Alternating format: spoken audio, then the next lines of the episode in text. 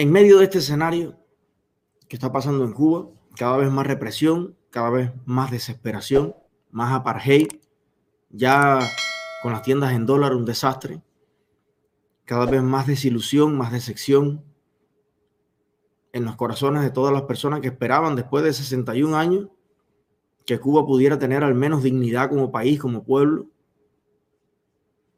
Y en medio de eso hay un recrudecimiento de muchas cosas. Y entre ellas es las brigadas estas que están abanderando supuestamente para combatir a los coleros.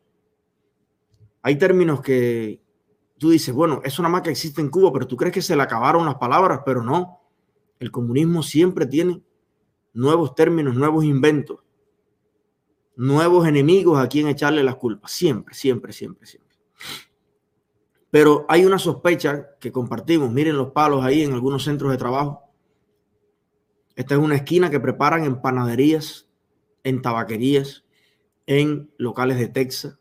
Nos ha llegado fotos de varios centros de trabajo que tienen este palo con unos clavos y ahí cuelgan esas macetas, esas macanas, y eso es para directamente tomarlos y reprimir a cualquier cubano o grupo de cubanos, de madres, padres, de jóvenes, de universitarios, de quien sea, de un barrio humilde, que se canse de tanto abuso y salga a hacer una protesta, ahí están los palos para que otros cubanos vayan a golpearlos y vayan a hacerle el trabajo sucio a los multimillonarios de Raúl Canel, Fidel en su momento, que viven como marajá, como jeque, pero tienen a los peones que se van a caer a golpe con otros cubanos para que sigan los hijos y los nietos y los sobrinos de todos ellos pagándose lujosas y caras vacaciones en el mundo entero mientras el cubano de a pie, tanto el que da el palo como el que lo recibe, tanto el que vigila como el vigilado, a veces no tengan el refrigerador ni agua. Porque mucha gente dice, no, mi mamá en Cuba lo único que tiene es agua en el refrigerador. Oiga, hay momentos en que el que tenga agua en el refrigerador es dichoso. Dichoso que tenga agua en el refrigerador. Hay mucha gente que no tiene ni eso y se mueren los viejitos solos en las casas abandonados. Y pasan hambre y pasan sed, muchos de ellos con problemas mentales que no se pueden valer por sí mismos, postrados. Hay cientos de miles de ellos en toda Cuba. Entonces, ¿qué se le ocurre? ¿Qué sospecha mucha gente que está poniéndolo cada vez más abiertamente en las redes? Y eh, tiene que ver con que estas 3.000 brigadas de respuesta rápida que han creado ellos, no parece que de fondo sea para controlar a los coleros ni a los revendedores. ¿Usted cree que hace falta 3.000 brigadas? 3.000 brigadas en Cuba para controlar las colas. Cada vez cabe más la sospecha de que esto es para prevenir, amedrentar o enfrentar más que todo estallidos y protestas populares. Porque esas mismas colas, esos mismos escenarios, donde las personas están indignadas porque no alcanzaron pollo, porque no alcanzaron galletas, son también los escenarios más probables para que sucedan estallidos populares, protestas. En cualquier parte del mundo donde un gobierno le toque los escrotos todos los días al pueblo, un día el pueblo se tira a la calle y los dirigentes comunistas corruptos de Cuba tienen muy claro que el pueblo de Cuba será aguantón, habrá sido carnero durante décadas, porque es verdad y hay que decirlo. Todas nuestras familias lo han sido. Pero todo tiene un límite, todo tiene un punto, todo tiene un final. Y a mí me da la impresión de que los comunistas están viendo que ese punto de ebullición está llegando. Vamos a ver lo que pasó, creo que es en Cienfuegos, Morón, perdón, en Morón, una protesta. La gente en diferentes puntos de Cuba se está lanzando a la calle sin miedo y creo que, como les dije ayer, eh, estamos en el inicio del fin. Al parecer, una familia cansada de tanto peloteo, de tanto abuso, se tiró allí en la calle con sus hijos, con todo. Se mudaron para frente al Partido Comunista en, allí en Morón. Y yo creo que esto pudiera pasar en el país completo porque motivos sobran. Verdades sobran, realidades sobran para que todo el pueblo esté indignado con el robo descarado, la estafa descarada que está haciendo hoy el Partido Comunista y los dirigentes que ya no caben en los uniformes con los cocotes aquellos contra el pueblo de Cuba. Y por, y por supuesto que está empezando a darse esto en varios lugares. Yo no veo ahí a un pueblo enardecido golpeando a los que protestan. Yo veo a personas en sus conversaciones, en sus gestos, acompañando a los protestantes. Creo que pudiera ser mucho más enérgico. Hay una cantidad de mulatones ahí fuertes que pueden ser cualquiera de ellos mañana el Dani, que mañana pueden ser cualquiera de ellos el que le caiga un balcón, un edificio arriba, el que se quede sin casa. Por tanto, el problema hay que verlo ya no como una persona, hay que verlo como nación. Hay que resolver la casa de la nación, las calles de la nación, la comida de la nación completa. Pero es bueno que esto empiece a ocurrir. Y el análisis que yo hago es que la reacción natural de ningún ser humano al ver que otra, que una familia, que una mujer, que un padre desesperado porque no tiene un techo para sus hijos, va a reclamarle a los administradores, a los dueños del país, porque se lo han robado, porque se lo han cogido. Cuando una familia va a reclamarle a los ladrones comunistas, yo no veo a nadie que por acción natural vaya a golpear a esas personas.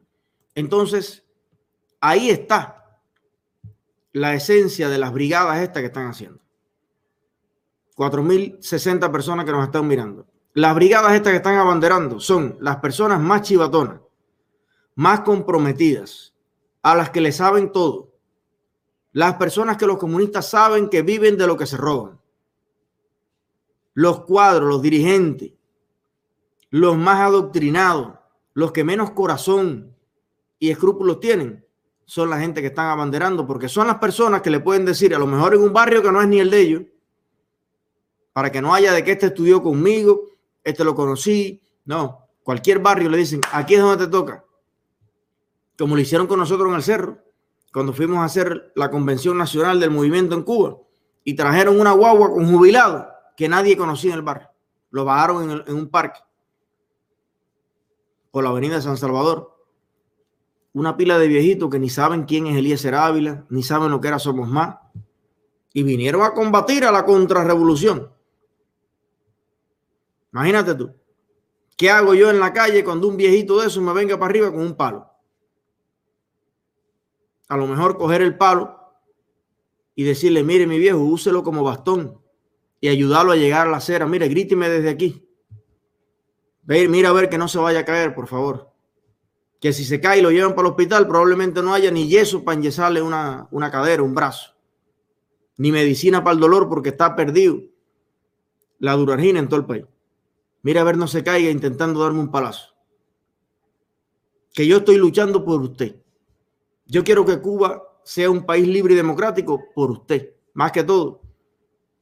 Porque todavía la gente más joven o se puede ir de Cuba o puede luchar, o puede inventarla, pero son los viejitos, que es un gran por ciento de la sociedad cubana, los que más sufren y los que menos se pueden quejar. Ahí quiero detenerme. Cuando vemos hoy los videos de Ruama, de Michael Osorbo, de Fran el Máquina, de todo el mundo que está haciendo videos en la calle y directa, ¿qué edad tienen esa gente? Son jóvenes, porque los jóvenes son los que se manejan con la tecnología manejan los celulares, se saben hacer una cuenta en Facebook. ¿Cuántos viejitos hacen directa en Cuba? Es más, ¿cuántos tienen celulares? ¿Cuántos tienen internet? Entonces, si ustedes no ven en las redes a los viejitos cubanos, no se crean que es porque están mejor que los jóvenes. Están mil veces peor. No se pueden ni montar una guagua, no pueden ni hacer una cola. Muchos no pueden ni caminar. Están pésimamente nutridos, pésimamente cuidados. pero no tienen ni a quién gritarle.